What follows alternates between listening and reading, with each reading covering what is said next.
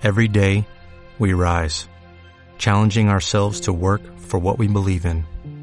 At U.S. Border Patrol, protecting our borders is more than a job, it's a calling. Agents answer the call, working together to keep our country and communities safe. If you're ready for a new mission, join U.S. Border Patrol and go beyond. Learn more at cbp.gov/careers.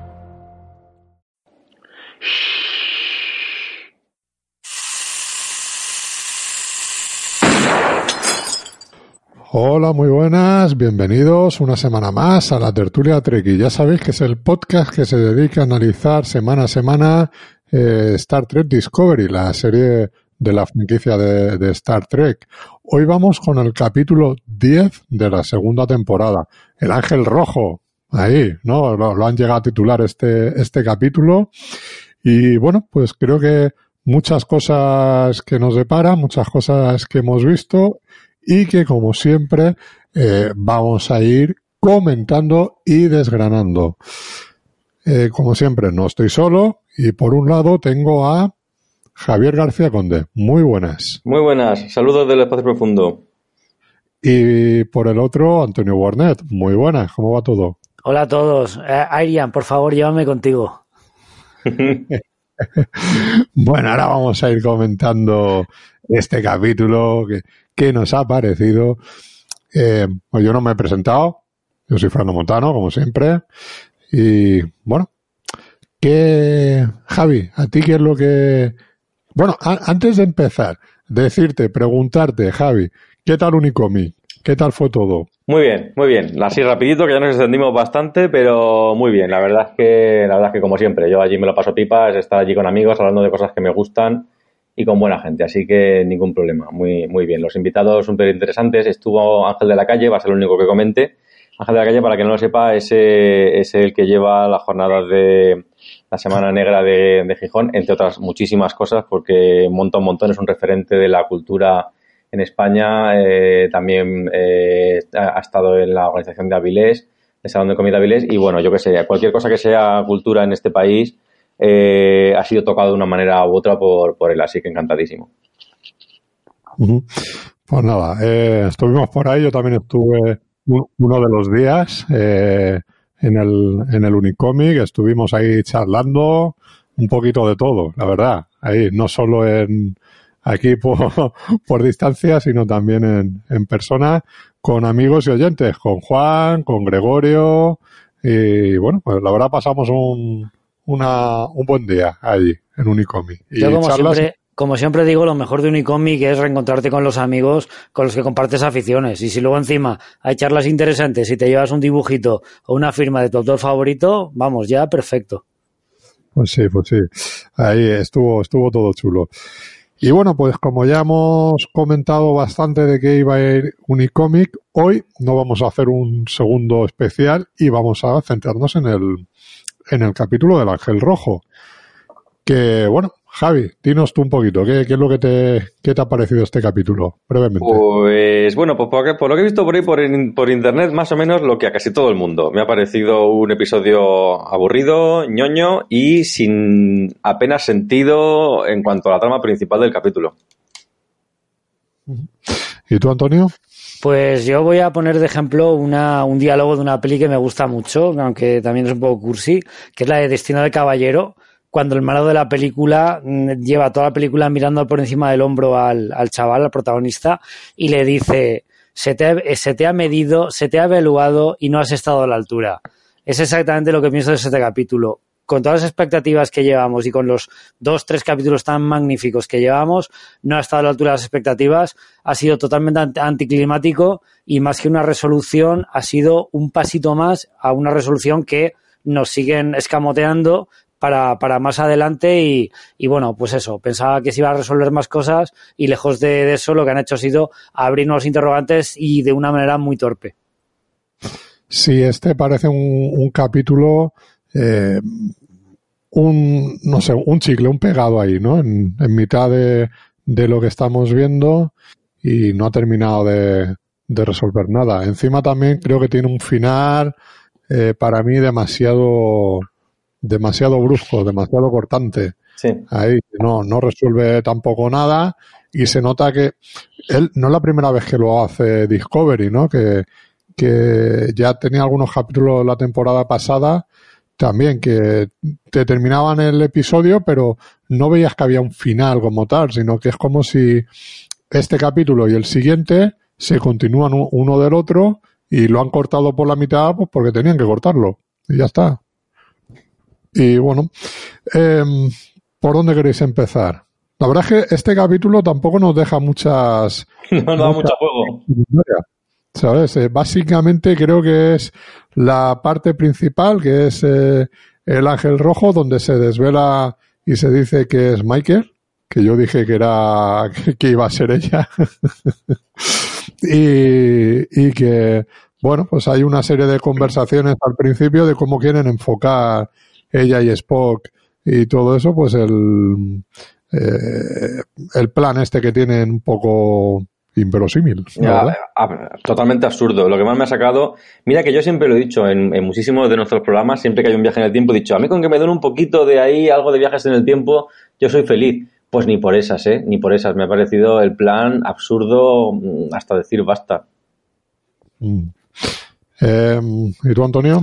Pues tengo que decir que, eh, bueno, lo único salvable del capítulo es el principio. Me ha gustado mucho la despedida de Airia, me ha parecido muy emotiva y, bueno, vuelvo a incidir, tampoco me voy a extender mucho en lo que ya dije la semana pasada con respecto a de cómo consiguen que un personaje que conoces con dos o tres pinceladas y un poquito más desarrollado en un capítulo, en apenas 20-30 minutos, eh, consigues ver, pues en esa escena del, del funeral, que hasta qué punto era, estaba valorada y era querida por sus compañeros y por sus amigos.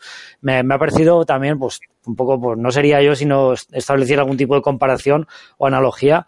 Me he acordado del, del funeral de Tasha Yar en la primera generación, o sea, en la nueva generación, la primera temporada de la nueva generación, cuando esa muerte tan absurda, que ya hablamos en el, en el especial, eh, consigue a través de un holograma y de cómo se va despidiendo de uno, uno, por uno de sus, de sus compañeros, consigue transmitirte pues la relación que tenía con cada uno de ellos. Aquí los pensamientos o las palabras de cada uno, pues, pues eso, te hacen ver un poco del cómo veían ese personaje desde distintos puntos de vista. Y luego pasamos a lo que ha dicho Javi, mm, cursi, ñoño y con un montón de, no sé si decir agujeros de guion, pero, pero con bajones de ritmo seguro. Y no, no, el conjunto no me ha, no me ha gustado tanto como, como, como otros. Y es una pena porque empezaba bien enlazando con justo la muerte de, de Arian de la semana pasada, pero no está a la altura de esas expectativas y, y de ese ritmo trepidante que, que, sabemos que pueden hacer y que inexplicablemente pues aquí no han conseguido. Sí, es, creo que sí, tiene, tiene un principio más o menos acorde con lo que, con lo que vimos en el capítulo anterior, ¿no? Esa despedida Quizás a mí lo de la comparación con Tasa, bueno, a Tasa la conocíamos durante toda la temporada, que ya, pero bueno, y volvió a salir en algún capítulo más. Eh, no sé, eh, creo que creo que en ese aspecto lo alargan un, poquito para, para mi gusto, toda esa parte de la, de la despedida, porque claro, lo estamos diciendo, es que no la conocíamos, no hemos visto mm, durante estas dos temporadas mucho más a ese personaje. Entonces, mm, es como, como forzarlo un poquito en ese sentido. Y toda la parte que tiene de, de acción y todo eso, bueno, pues si la semana pasada lo veíamos que tenía muy buen ritmo, muy bien, eh, bastante bien coreografiado y todo eso, pues aquí no, no me convence. No me parece que el capítulo, digas, es lo peor del mundo, pero no, no, no engancha por eso, sobre todo porque no tiene sentido todo lo que quieren hacer para capturar al ángel rojo, eh, eso de que Michael tiene que morir y Spock así, así lo ve y no sé, tiene unas decisiones ahí el, el argumento, la, la historia. totalmente arbitrarias, es que no, no te explica la lógica, toma las decisiones sin explicarte el por qué. Pero vamos a ver, sí, vamos a ver, partiendo de que luego hay un cliffhanger ahí, un giro de guion al final inesperado y todas estas cosas. Partiendo de, la, de lo que tienen en las manos, siguiendo la lógica de Spock, lo que tienen es, el ángel es eh, Michael en el futuro. Vale. El plan no puede venir de Michael. Porque si vas a ver lo que va a pasar en cada momento, no puede estar implicada. Y el plan sale, tanto el plan inicial como el giro final de meter, meter variaciones. Lo tiene que decir otro personaje que no sea Michael. Esa manía de darle protagonismo al personaje. Michael no puede estar implicado en el plan. Es que se cae todo por su propia base. Vale. Luego al final resulta que no es y tal. Pero ellos no lo sabían. Yo he estado todo el rato diciendo, no tiene ningún sentido. O sea, hablan de la paradoja del abuelo, pero luego se la están saltando. Mira, yo si alguien quiere ver una buena paradoja de verdad, que vea una película de los años 70 que se llama El final de la cuenta atrás. Ahí te explican, si una persona no sabe lo que es un viaje en el tiempo, ahí le queda clarísimo. Eso es un guion bien escrito. Lo que hemos visto aquí ha sido una payasada. Totalmente, sí, justo lo que, lo que dices. Yo también he tenido esa sensación de decir, bueno, en algún momento cuando estén diseñando el plan, sacarán a Michael de la habitación porque si no ella misma del futuro va a saber, o sea, va a saber, el, el o sea, es, eso, no, no, tiene ningún sentido. O sea, voy a hacer un plan para atraparme a mí misma en el futuro, con lo cual, en el futuro... Y no voy a saberlo. Lo voy a saber, o sea, es que es eso, sí, un agujero bastante, bastante evidente y aquí tengo que decirle a Marco que si nos está escuchando que no voy a hacer absolutamente ningún esfuerzo en defenderlo porque no, no se puede defender. Mm. No, no, evidentemente, argumentalmente eh, no, hay por dónde, por dónde cogerlo. Bueno, a ver, cositas que tiene el capítulo. Vemos a, a, la emperadora Filipa hablando también con, con Steinmetz, poniéndolo nervioso. Mm, no sé, esa sigo sin ver a Steinmetz en el en esto incluso lo veo es un personaje intimidado, ¿no? En el, por, el personaje de, de, Filipa. Y la verdad es que me, me, me, me, saca, me saca un poco de, de situación. No, no entiendo un poco la, la escena, como ese flirteo que tiene, que le tiene que decir, no, no, yo en este mundo y en otro yo soy gay.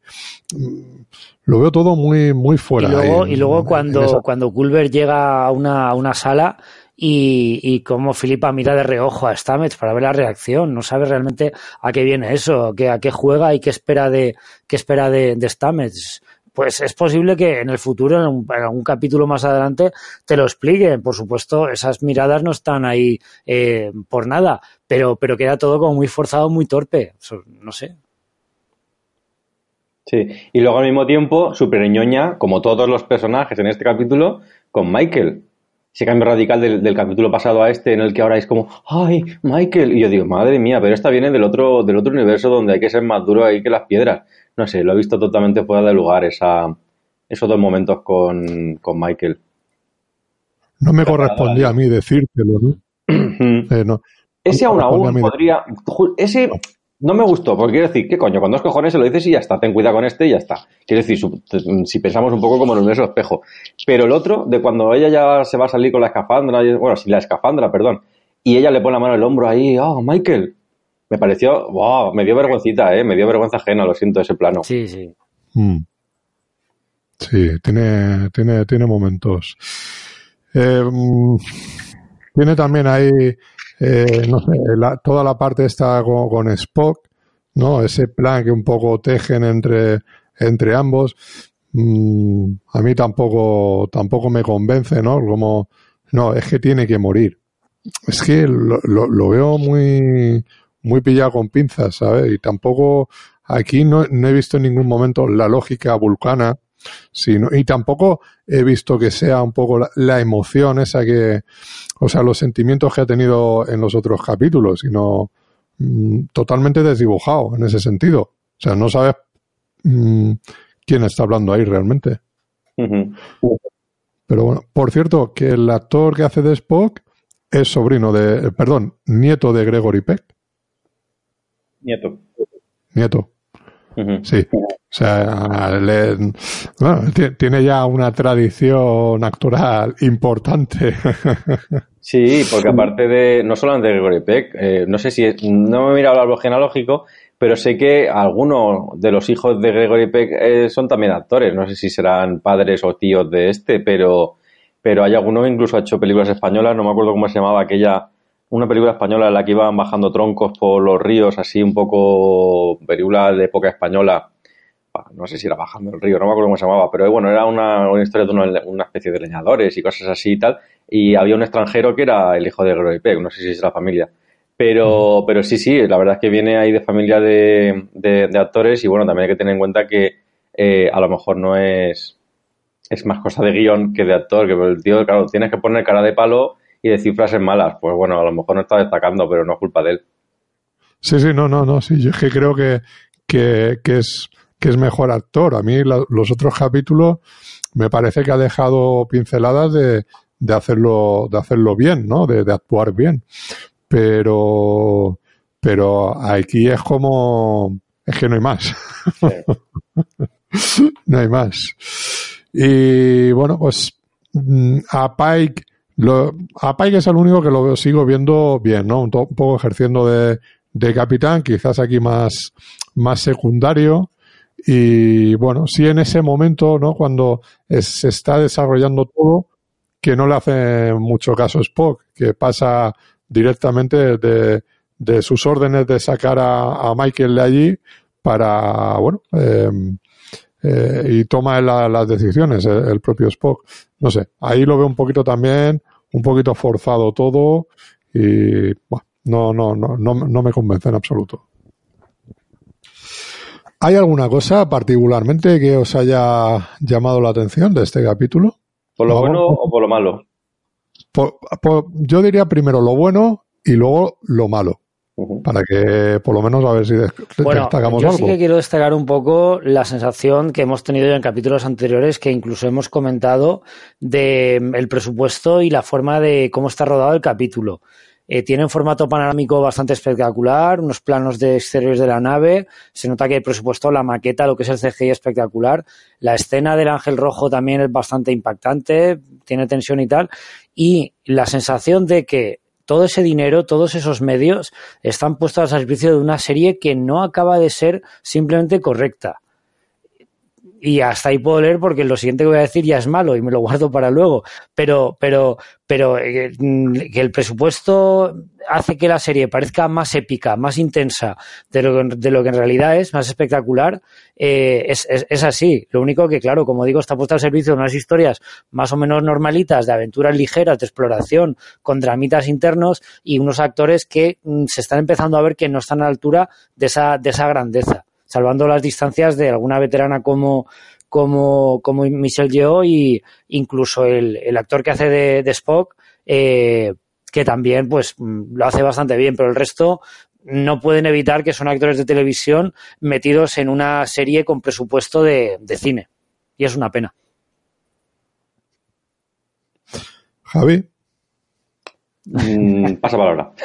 no, no, en serio, en serio, yo qué sé, eh, ya sabes que soy un poco más eh, el más crítico de los tres en ocasiones, pero es que esta vez no he visto nada que me gustase. Me he aburrido totalmente durante todo el capítulo. No, no he visto nada ahí. A lo mejor esta vez me han pesado más las cosas malas que las buenas, pero no podría destacar nada. Así solamente me viene todo Venga, lo malo. Pues voy, voy, yo, voy yo con, con, otra cosa para que Marco me apunte al, al Team Flipaos. Eh, tengo que decir que una sorpresa, Leland que pensábamos durante, bueno, pensábamos, ¿no? Daba la impresión de ser un auténtico capullo durante toda la temporada y al final parece como que se ha medio redimido un poco y lo ves una persona que, claro, que en su posición, pues que tiene que hacer lo que tiene que hacer, porque para eso trabaja la posición 31, pero yo lo he visto un poquito más humanizado y un poquito que podía dar un poquito de juego si lo hubieran mantenido. Claro, todo esto se va al traste en cuanto vemos esa escena que parece que lo que se lo quitan de en medio, pero Leland ha tenido un par de momentos un poco que han brillado eh, donde me han hecho un poco desear más de, ese personaje y que, lo aguantaran más tiempo. Pero bueno, ya digo que igual que ha venido se ha ido y, hasta ahí. Sí, pero eso era una de las cosas que quería comentar.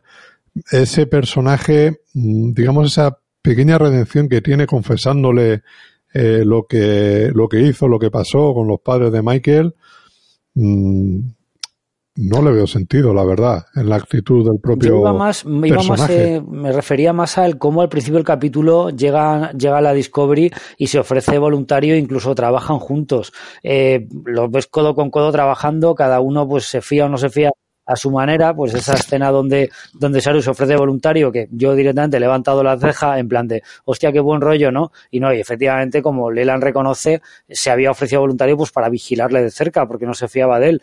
Pero me ha gustado ese cambio, ese de, de que ser el malo malo o el enemigo, los, los buenos van de blanco, los malos van de negro, como ese, ese arquetipo de, del bien contra el mal, lo hayan, lo hayan difuminado un poquito y, y el que al principio era malo, ahora es un amigo o al menos eh, un colaborador, un socio, eh, por, por circunstancias de la, de la situación. Pero sí que es cierto que, que ese, esa confesión no venía tampoco muy, muy al caso. Cuando le dice Michael, le pregunta directamente que si tiene algo que ocultar, yo pensaba que le iba a contar algo relacionado con el ángel rojo, no que iba a salir con la historieta familiar que tampoco aporta a, la, a lo que está pasando alrededor. Y es un poco la sensación de que el ángel rojo era el, tema principal y lo dejan en pausa durante prácticamente todo el capítulo hasta que resuelven cosas, pues despedidas de Michael con Tyler, despedidas de, Michael con Spock, o sea, todo, se ponen todos en pausa, sea, al revés, se pone el, el, el trama principal en pausa hasta que los personajes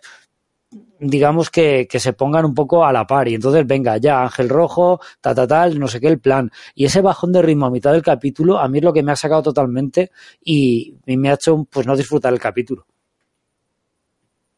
Uh -huh.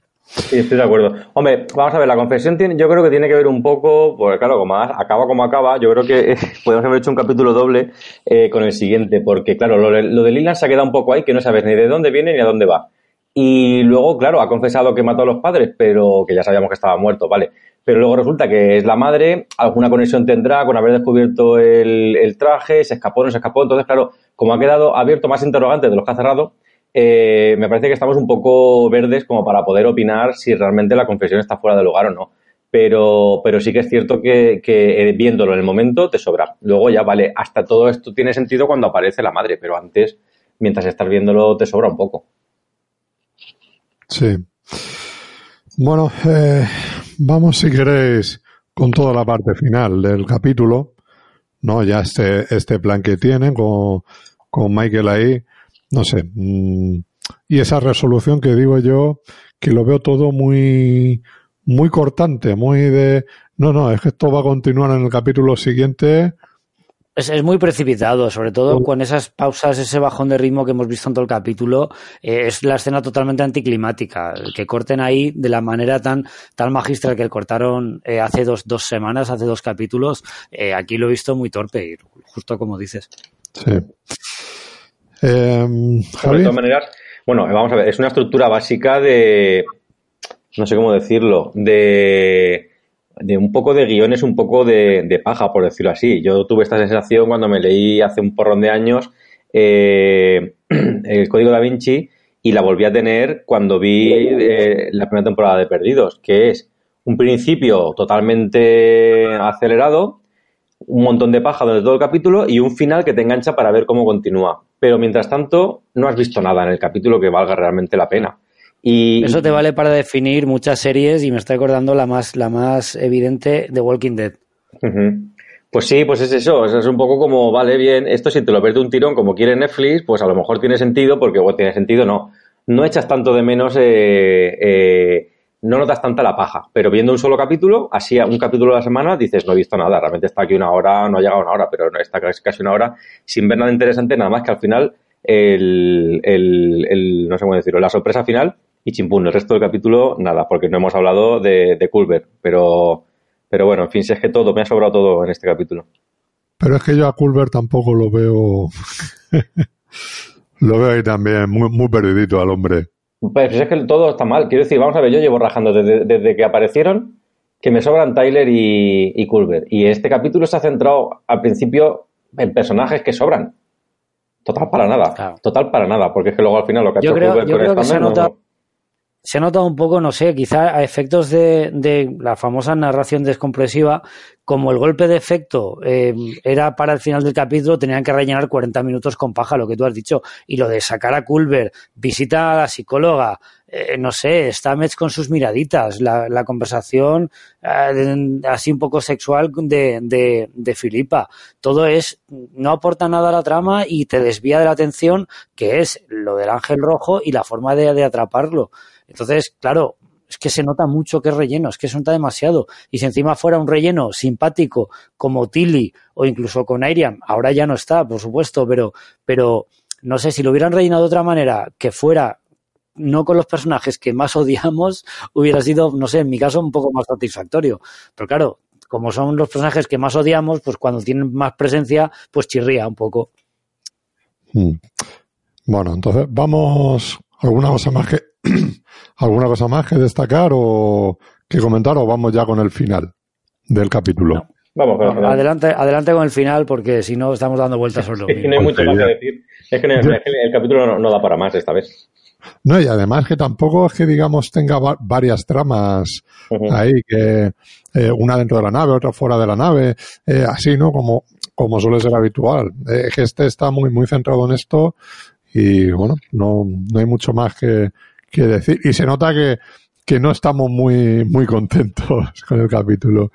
Entonces, el, el final, este, este giro que te da justo antes de acabar, Javi, a ti, ¿tú cómo lo ves? ¿Qué, qué opinión te merece? Yo, sinceramente, lo que he dicho antes, eh, puedo decir lo que me ha, lo que me ha parecido en el momento de verlo, pero no puedo hablar de si está bien llevado o no, o no bien llevado hasta que no nos expliquen en el capítulo siguiente qué porras ha pasado ahí.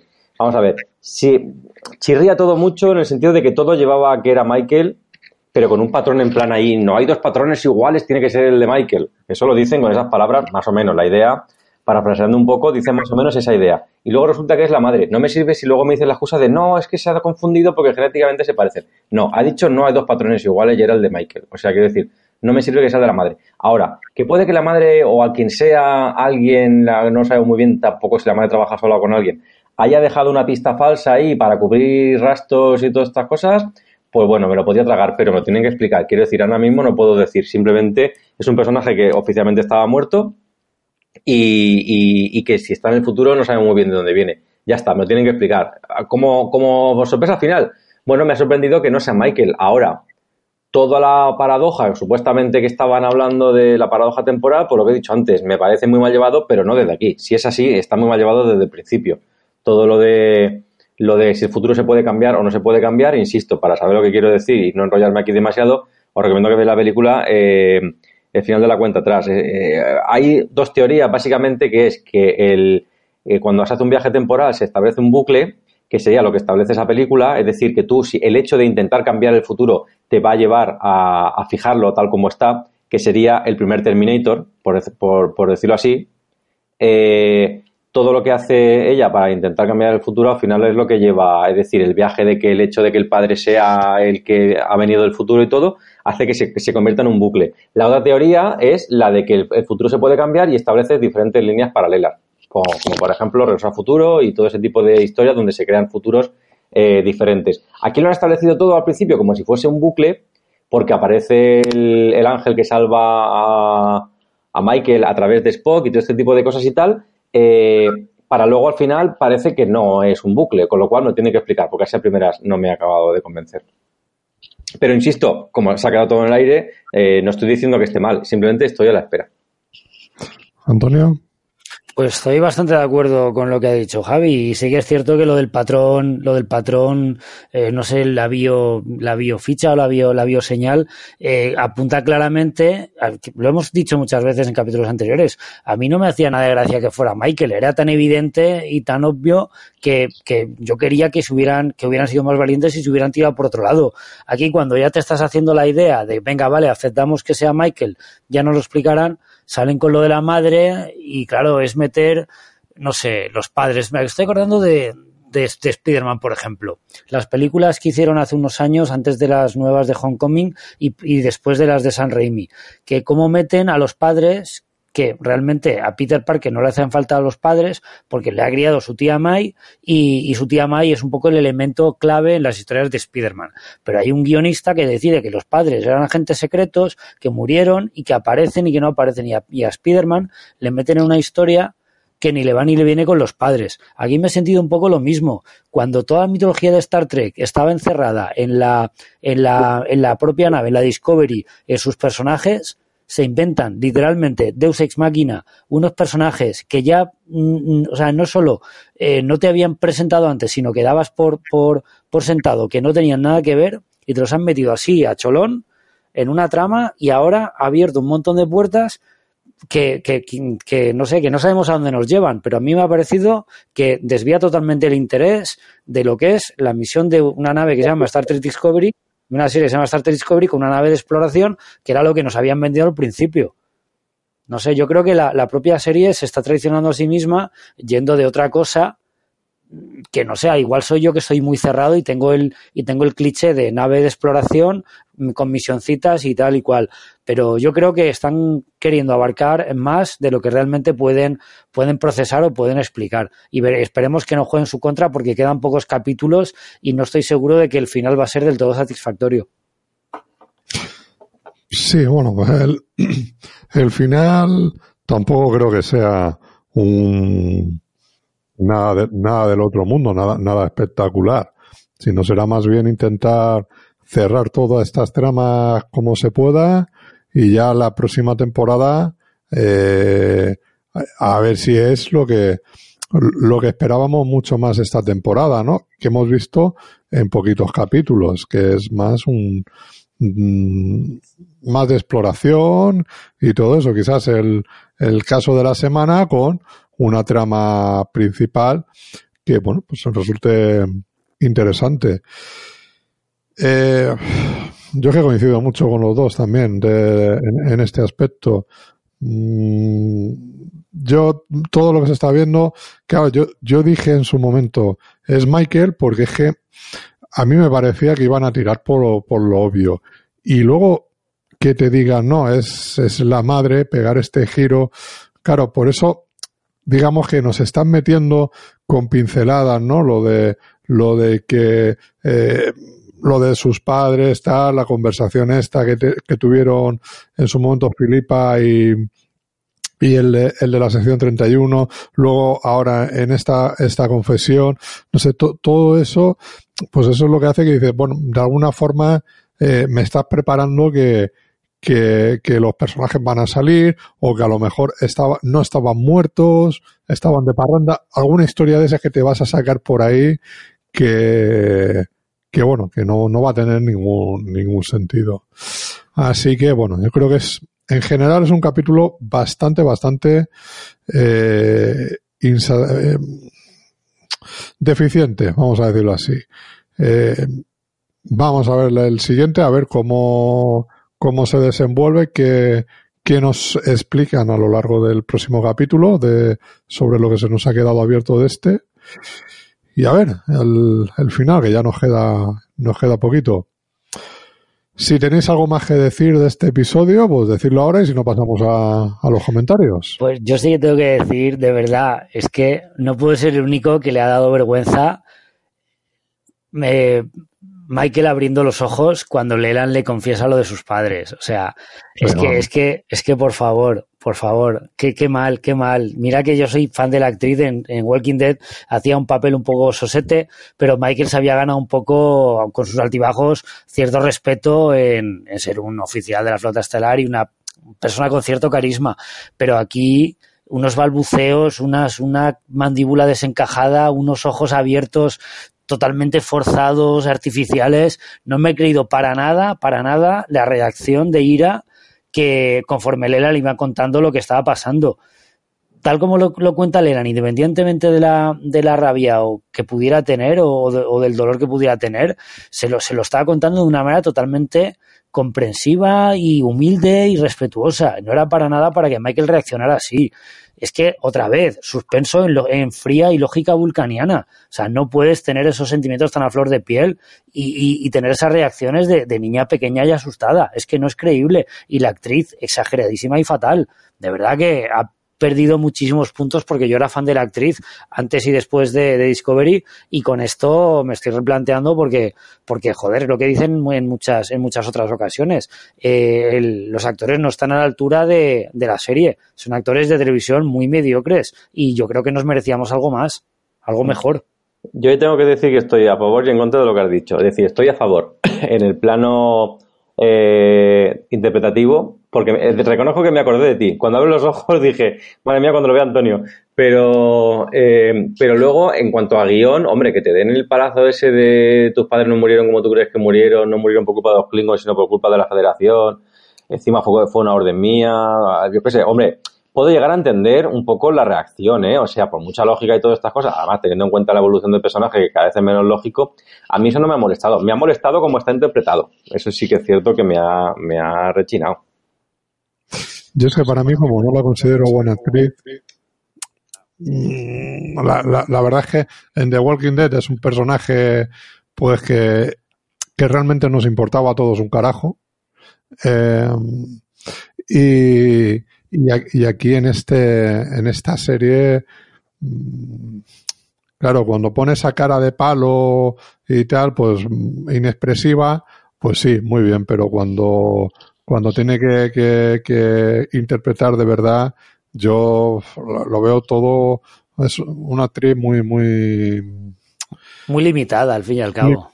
Sí, esa es la palabra. Entonces, no, no, no, no me convence por ningún lado. Ya te digo, la, la secuencia esa, la reacción, bueno, pues puedo entender que evidentemente te dan una noticia así y, y no sé, te entre rabia, pero es que lo veo, lo veo muy, muy forzado. Al igual que luego la conversación que tiene con Spock, que le dice, pues me hubiera gustado estar ahí para ver cómo le pegabas. La veo fuera de lugar también, sinceramente. Entonces, no, digo, no, no, no sé, que eh, os estáis comportando como críos, sinceramente. Llevamos ya unos cuantos capítulos así. Sí, sí, sí. Pero bueno, no sé. Eh, nada, vamos con los comentarios, si, si os parece. A pasar página ya. Sí, sí. Nada, pues, eh, tenemos eh, varios comentarios que hacen referencia al capítulo de la, de la semana pasada. Eh, tenemos a Cunfrade, el primero, donde, claro, pues, tenemos ya teorías pues, que ya se han visto invalidadas. Cunfrade apuesta a que Freezer, Airiam, es el ángel rojo. Ya hemos visto que no, ha perdido la apuesta. Dani Simón hace un comentario con respecto a lo que yo comentaba de que, de que este no es mi Spock, poco por las críticas que, le decía al, al, actor o al, al, personaje que no he visto cosas del Spock que conocemos. Dani me dice que lo estoy enfocando mal, que no es que no sea mi Spock, es que todavía no es mi Spock y bueno, mm, es un matiz interesante y, acepto que, poco a poco el Spock que conocemos o esa, vamos, con ese, con esa forma de ser, ese carácter, pues se irá forjando poco a poco en capítulos posteriores. Pero bueno, no sé hasta qué punto eh, la gracia o el golpe de, Discovery era mostrar un Spock más, más, más humano y menos racional de lo que conocemos, que quizá es un poco de qué iba el tema. Tenemos a Rubén, donde nos comenta que, coincide más o menos con las impresiones respecto del, capítulo de la semana pasada, que se nota el cambio de guionistas y que, ha, y que ha cambiado un poco de opinión sobre el ángel cyberpunk. Ahora que sabemos que Airiam es un cyborg, tiene sentido que sea ella, y precisamente por eso no lo será. Pues efectivamente, era tan obvio que al final no ha sido. El tema de la holodeck, efectivamente, en, en Enterprise conocen una raza alien con una tecnología parecida que luego los Klingons se apropian al pedirla educadamente a esos aliens. Y que también apoya en caso de que hagamos un especial de, de Galáctica 2003 o Babylon 5. ya, ya, nos están pidiendo otros especiales. Sí, sí, es que visto lo visto, al ritmo que va a Discovery, en un par de semanas hemos liquidado y aquí la gente quiere más. ¿eh? Bueno, todavía nos quedan muchos especiales, sobre, Star Trek. ¿eh? Así que, que eso los iremos, los iremos haciendo y luego ya, ya veremos, haremos a, a lo mejor alguna otra serie de ciencia ficción que nos mole, que nos apetezca ver o revisar. O ya. Pero bueno, con calma. ¿eh? Bueno, pues, siempre nos quedará de Orville para hablar de esta Trek esta temporada. Oye, pues sí, mira, me tengo que poner yo con The Orville. La primera temporada fue una auténtica sorpresa y, tendría que rescatar la segunda, que también todo el mundo está hablando maravillas. Sí, bueno, habrá. Yo ahora cuando termine esta, esta temporada de Discovery, ya me pondré con, con The Orville. Así que ya haremos algún programita especial hablando de la segunda temporada. Y llegamos a un comentario de Marco del canal Osera, del, desde el USS Podcast, donde pues hace referencia a un comentario eh, que hago es que, vamos, decía en el, episodio anterior que era una lección de televisión la manera como está narrada eh, esa, no sé, esa elipsis de, cómo cuentan de que todos eran amiguitos de, de Ariam. Eh, pues Marco directamente me dice que, que, me voy de cabeza a su Team Flipaos. Que vamos, que llevo el Team Flipaos a otro nivel. Y dice, incluso él ha visto cosas que en realidad no estaban en el capítulo, como la partida de póker espacial bueno, lo de la partida por espacial es un poco la forma de hablar. En, en, en, en Discovery están no jugando una especie de juego en la cantina. Pero sí, yo lo entendí. Y lo espacial pues, es la forma que tengo de, de, llamarlo. En el capítulo dicen el nombre del juego, pero no me acuerdo. Donde sí que juegan poker espacial es en, es en la nueva generación, el capítulo Lower Decks, que es el que, el que menciono, y un poco pues buscando esa analogía o esa similitud entre la tripulación de, del Enterprise D en la nueva generación, jugando literalmente al póker, eh, como hacían otros miembros de la tripulación, como ya se comentó eh, el capítulo de Einstein, Stephen Hawking y con Data. Y aquí, pues aunque no es un póker espacial, pues es un juego un poco distinto, pero bueno, me refería a eso. Entiendo que no están jugando al póker, pero que están jugando a otra cosa. Y nada, tenemos un último comentario del señor Pintado, donde nos dice que, pues un detalle interesante, la teniente Nilsson, que desde el capítulo 10 sustituye a Airiam en el puente, está interpretado por la actriz que hizo de Airiam en la primera temporada. ¿Cómo os quedáis? Pues no, yo lo sabía, la verdad, han hecho una cosa ahí súper extraña. porque, ¿Os acordáis cuando os dije que estaban intentando mirar si la voz de Airiam, la actriz, era la misma que, que hacía del ordenador de la Discovery en el, en el Short Trek? Pues me di cuenta de eso, que efectivamente la actriz que hace de Iriam en la primera temporada no es la misma que en la segunda. Y que esta chica, la teniente Linson, es la que es la que interpretaba en la primera. No sé, no sé qué ganan con esto. Es igual tenía un contrato para dos años y han tenido que pulirse a otra actriz para que ésta pudiese cumplir el contrato. No lo sé muy bien qué habrá pasado, pero sí, efectivamente. Total, no se nota. Como en la primera temporada no hablaba, no echamos de menos la voz. Y como va con una máscara, pues puedes poner allá quien tú quieras poner. Sí, sí, A mí me ha sorprendido. Yo hasta que no he visto el comentario, luego me he ido a la IMDB corriendo porque, porque yo estaba seguro que la, que la, que la actriz que hacía de Ariam era una actriz que había visto yo hace tiempo en, en la serie de Defiance, haciendo un personaje muy parecido a Ariam con el maquillaje en lugar de púrpura. Eh, blanco, un personaje que es calvo, que tiene la cara blanca y tal, y la voz, la voz es bastante reconocible. Y, y efectivamente salía en un par de capítulos de Defiance, y, hasta que no he visto lo de la referencia a la, a la otra a la otra actriz no me he dado cuenta que, eran, eran era, era otra distinta. Y me ha parecido también muy loco que la actriz que hacía de en la primera temporada sea la misma que ahora hace de otro personaje sin el maquillaje de Iriam, con lo cual pues no sé es, es muy raro efectos de, de, producción tendrán algún tipo de contrato o, o, es una actriz que hace que hace, hace de chica para todo no sé de momento ha hablado lo mismo que la primera temporada. Nada. ha aparecido en el puente y no ha abierto la boca. Y bueno, no tenemos más comentarios, pero quiero eh, comentar un par de cositas que he visto hace un rato en la ficha de la IMDB. Eh, a ver, el tema de... Tenemos la... Sabéis que la IMDB, en la ficha de la IMDB aparece la ficha de trivia y aparece la ficha de, fallos o, gazapos, ¿vale? en la ficha de, de, Gazapos hace una cosa, no, no, he escuchado, no me ha dado tiempo a escuchar ningún otro podcast de, de, este capítulo, el USS Podcast y el de Fuera de Series. A ver si lo, luego lo escucharé, a ver si lo comentan. Cuando, cuando Michael está en el proceso de, de, de experimentar, la, o sea, de hacerlo de la captura, Pike ordena, o sea, Pike ordena a Hugo que la teleporte a la, a la enfermería ¿vale? Cuando vuelven después de la, vamos, cuando la han capturado y tal, y está ya que se muere, que sí que no, la, dice que la, que la teletransporten a la enfermería. Parece ser que la tecnología de transportar de una, de una, eh, de una habitación a otra no existía antes de la nueva generación. Efectivamente, yo lo pensé también, pero no quise hacer más leña. ¿Eh? Yo no me había dado cuenta, pero porque claro, para mí era totalmente natural que se pudiera transportar de un sitio a otro, pero efectivamente eso no lo hacen hasta la nueva generación. Sí, eh, de, decían que el, el, riesgo estaba en que se, se materializase por el, la, como la tecnología no había avanzado lo suficiente, se materializase en una pared o algo de esto. Siempre tenía que aparecer en uno de los discos y como en enfermería no había discos, claro. pues, pues se tenía que llevar a transporte y desde ahí en camilla como fuese llevarlo a, a la enfermería. Pues nada, pues un detallito, pero ya digo que no he escuchado ninguna otra o ninguna otro podcast y no sé si alguno alguien más lo ha comentado, pero bueno, es un, detallito, un fallo que de la misma manera que, que, nos hemos quejado de la curvatura de las lanzaderas, pues esto, joder, pues deberían mirarlo un poquito más. No hubiera costado nada. Eh, preparen un grupo de, enfermería a la sala de transporte, como hemos visto 50.000 veces, y por lo que tú dices, en camilla de la sala de transporte a la enfermería. Pero bueno, lo han querido resolver así y que han quedado en evidencia delante de todos los fans con un poquito de, atención. Y por mi parte, pues ya, ya está todo. Bueno, pues esto es lo que ha dado un poco el capítulo de, de esta semana. ¿Qué, ¿Qué esperáis que vayamos a ver la semana que viene? ¿Esperáis un capítulo similar o, o, o que remonte?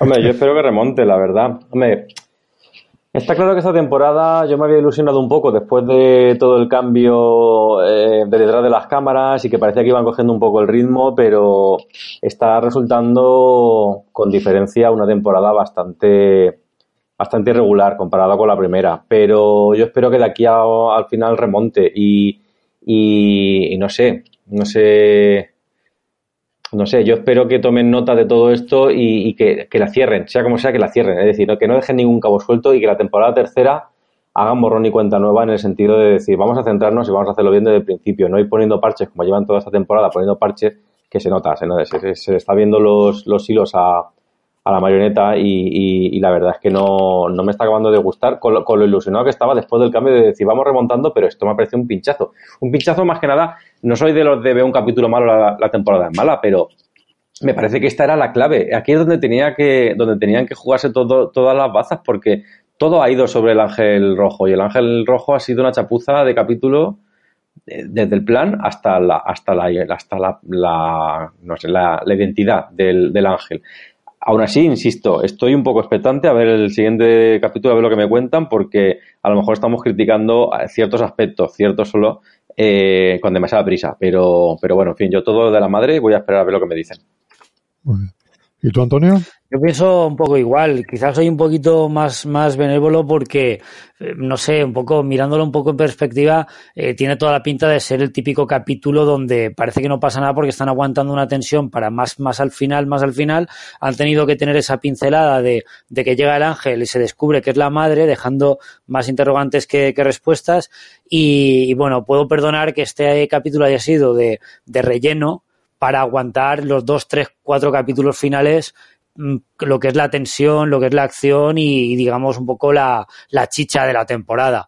Pero, mm, joder, no hubiera estado mal que lo hubieran hecho un poquito menos, menos cutre, que no se hubiera notado tanto que era relleno, porque es que era muy, muy evidente. Si de aquí al siguiente capítulo van a remontar y aguantan o sea, y suben el, el nivel, no me importa haber pegado este pequeño tropezón para algo que viene. Pero de luego que, espero que esa estructura de, subidas y bajadas no sea la tónica porque si no va a quedar una temporada muy regular y vista en perspectiva, pues no sé hasta qué punto a la gente pues le va a dejar de gustar y, va a haber gente que la va a dejar por el camino y va a haber fans desencantados.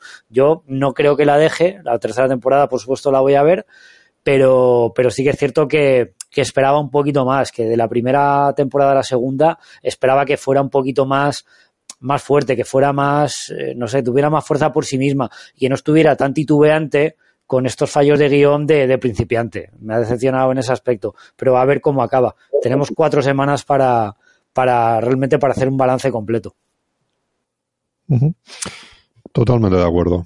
Bueno, pues hasta aquí el programa de esta semana. Un poquito más corto que, que los últimos, que hemos tenido mucho, mucho de qué hablar muchos comentarios y yo creo que en eso también se ha notado, ¿no? En esa bajada de comentarios la gente se ve que no, no, no, no le ha apetecido hablar sobre, sobre este. Pero bueno. Por supuesto, esperamos que, bueno, de la misma forma que en, en capítulos anteriores, lo, lo, que hacemos es, eh, eh, pues eso, leer los comentarios de la semana anterior, pues dejar los comentarios, si no lo habéis hecho ya en el capítulo de la semana pasada, sobre este capítulo 10, el ángel rojo, y bueno, a ver si estáis de acuerdo con nosotros o no, porque la verdad es que en, el, en, la, en la página de iVoox de, de la semana pasada habéis dejado muy pocos comentarios y tengo curiosidad a ver si es que no habéis tenido ganas de comentar por el bajón que habéis tenido o, qué ha pasado, qué ha pasado ahí. Pues sí. Eh, pues nada, Javi, nos vemos, nos oímos la semana que viene. Estupendo, pues aquí estaremos. Y bueno, eh, a ti, Antonio, eh, antes de despedirte, tengo una cosa para ti. A ver. ¡Cumpleaños feliz! Y esto, y esto, aquí. Te deseamos todos. ¡Cumpleaños feliz! ¿Qué marcha, qué marcha la Discovery? ¿Qué marcha la Discovery? Aquí delante de, de, toda tripulación, Fernando, que van a perder el, el respeto no oficial superior. Una dicha todos, de inmensa felicidad. Tu fiesta de cumpleaños. Madre mía, madre mía. Fernando. Bueno, ¿qué, qué te parece? Pues me, ha tocado, me ha tocado la fibra sensible, porque yo, yo vi la, yo soy de la, de la generación de Parchís, de las películas de Parchís, las canciones de Parchís, y esta es la típica, la típica canción de cumpleaños que se pone a toda la gente de mi generación, que yo sé que tú también eres de esta generación, y mola, mola. No, por eso digo, esta es la que te tengo, la que te tengo que poner, sí o sí, sí, sí. Bueno, pues es un poco eso, no, no, no podíamos despedirnos sin, sin desearte eso, pues feliz cumpleaños, porque estamos grabando 26 de marzo y hoy es tu cumpleaños. Así que, Cumpleaños, Fernando. Además, has dicho me- lo de 26 de marzo. Aprovecho para contar una anécdota.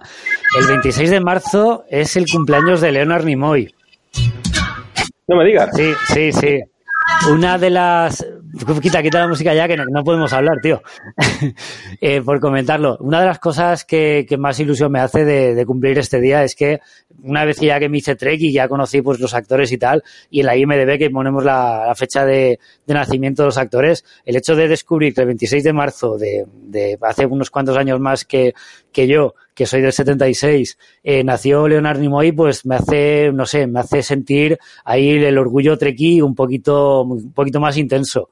Sí, sí. Y es una fecha especial porque, por, no sé, me acuerdo, aparte de, de ser la fecha de mi nacimiento, es una forma de, de recordarme, pues, el, el, el treki que, que hay en mí. Pues muy bien, muy bien que lo veo. sí.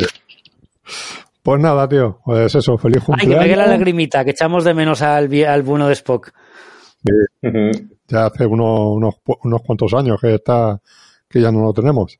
Sí, sí. Pues nada, tío, eh, pásalo muy Muchas bien. gracias, Fernando, por el detalle. La verdad es que ha sido un día muy completo. Los estaba comentando antes fuera de micro. Eh, pues eso, todo el día he tenido varios turnos en el trabajo. Ahora ha sido volver a casa para hablar con vosotros y me voy ahora corriendo, que tengo planes para, para cenar y para ir al cine. O sea que el cumpleaños, vamos, mejor imposible. Pues nada, pues ya hasta el año que viene. Sí. Muy bien, muy bien. Felicidades y a pasarlo bien. Pues nada, Gracias a todos y un saludo. un fuerte abrazo, Antonio. Y nada, yo me despido como siempre, Fernando Montano. Y recordar, larga vida y prosperidad a todos.